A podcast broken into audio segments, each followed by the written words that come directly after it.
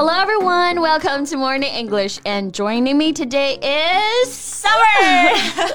Hi, everybody. I miss you guys so much. 想死大家啦！终于是回来了啊 Yeah. Right? I miss having you by my side, like making the podcast. 终于啊，可以和我贝姐一起录节目了。And I have a lot to say with you guys. Alright, so before we start, there's a bonus for you guys. 嗯哼那在节目开始之前呢，还是先送个小福利啊！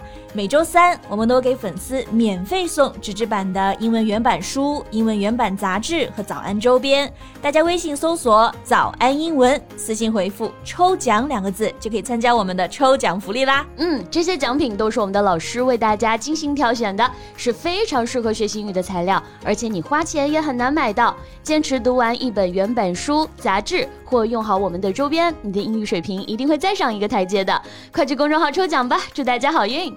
Okay, so for the new audience who haven't heard me before, this is Summer. I left for about six months on maternity leave. 对我们 Summer 老师前段时间呢休产假去了啊，生了一个非常可爱的小宝宝。那产假，哎，Summer 老师刚刚就提到了啊，是 maternity leave。 Yeah. And when your maternity leave ends, you return to work. So Summer, do you miss your baby? Yeah, that's for sure. What new mother doesn't miss her own baby? You know, especially a cute, chubby little thing is just getting more interesting to play with. 对，现在宝宝越大好像越好玩了，是不是？是的。哎，但是没办法啊，职场妈妈嘛，it's not easy for working mother. mother。对，还是得回来上班哦。嗯、那这个职场妈妈的英文单词呢，也很简单啊，就是 working mom，或者就是 working A mother who has to work. work。那正好啊，我们今天呢，也要来聊一位 working mom，Natalie Vodianova。娜塔莉亚·沃加诺娃，她呢是一名俄罗斯的超模、a Russian supermodel，也是 LV 的太子妃啊。那同时呢，她还是五个孩子的妈妈，a mom of five。是的，五个孩子啊，所以真的是超人妈妈。而且呢，网友好像还叫她水果娜。嗯 So where did that name come from? Let's talk about that in today's podcast. 那我们今天的所有内容呢，都整理好了文字版的笔记，欢迎大家到微信搜索“早安英文”，私信回复“笔记”两个字来领取我们的文字版笔记。So about her name, 水果娜, that's because she used to sell fruit to help her family. Her father left the family when she turned 11.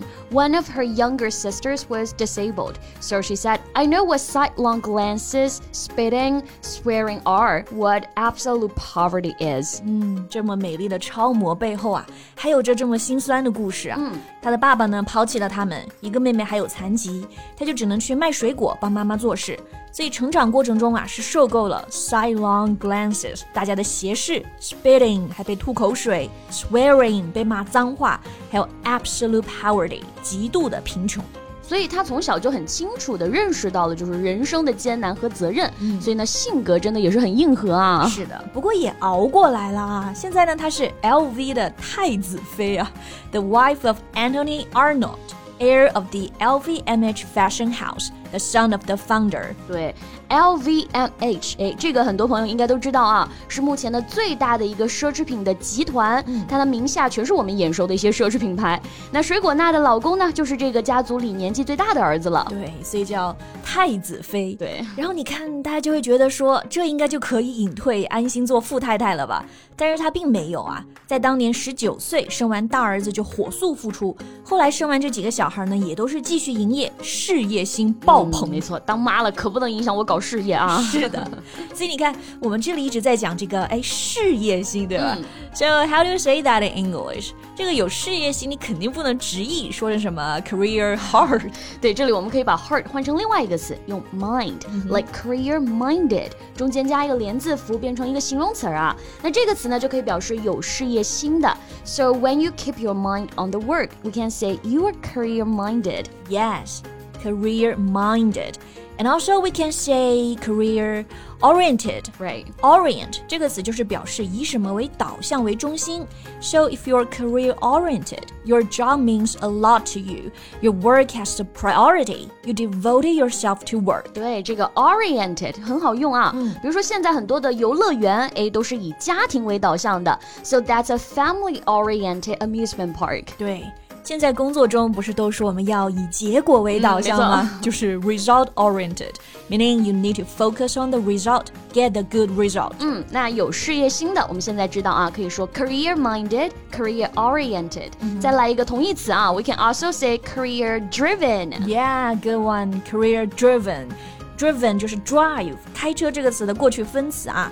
但这里是表示驱动，以职业为驱动，那也是表示呢事业心非常强的。嗯，比如大多数的毕业生才进入职场，哎，非常的有事业心啊。嗯、Most graduates are career driven. If they're offered a job with 996 work schedule, they probably wouldn't say no. 是的，年轻人才毕业可能不会拒绝九九六的这种工作啊。嗯、但如果你是个 working mom，你可能会需要更多的权衡了。Right. They want to remain ambitious at work, but they also want to spend more time with their kids. Right. Okay, so here you give another good word, ambitious. 那这个词要来表示事业心也是非常合适的啊。对对对，这个词儿就是表示你是有抱负的、有野心的。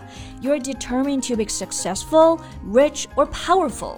你看这个定义，就是你很想要成功啊。不过，虽然说全职妈妈在家里呢，只照顾小孩，把小孩照顾好，把家照顾好，也可以是一种 success，right？ 但是在传统大众眼光看来，还是只有在职场里有一份事业，你才能真正的 successful。嗯，确实是啊，只有 ambitious working mom，但是呢，没有 ambitious mom。有可能这个 ambitious mom 会被翻译成鸡娃，好像也对啊。但相对来说，就是个比较负面的词了。没错，ambitious working mom 有事业心的职场妈妈，我觉得是相。当不容易的。嗯，Like you remember that senator who became the first person to breastfeed on Australia's Parliament floor，在国会上边开会边喂奶，哎，那个女性是真的非常了不起啊。是的，是的，and that serves as a good example of an ambitious working mom. OK，那最后再来看一个词啊，也可以表示有事业心的，就是 enterprising。对。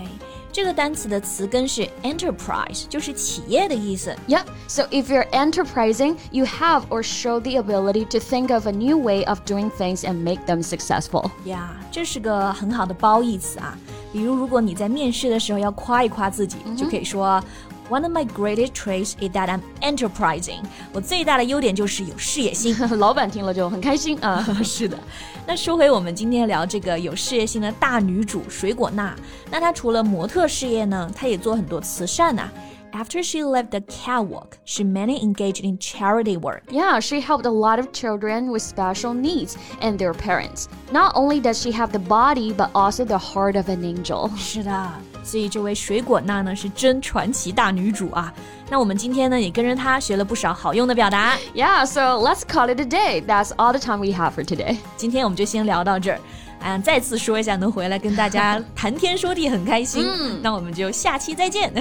嗯，最后呢，也再提醒大家一下，今天的所有内容也都整理好了文字版的笔记，欢迎大家到微信搜索“早安英文”，私信回复“笔记”两个字来领取我们的文字版笔记。So thank you so much for listening. This is Blair. This is Summer. See you next time. Bye. This podcast is from Morning English. 学口语就来早安英文。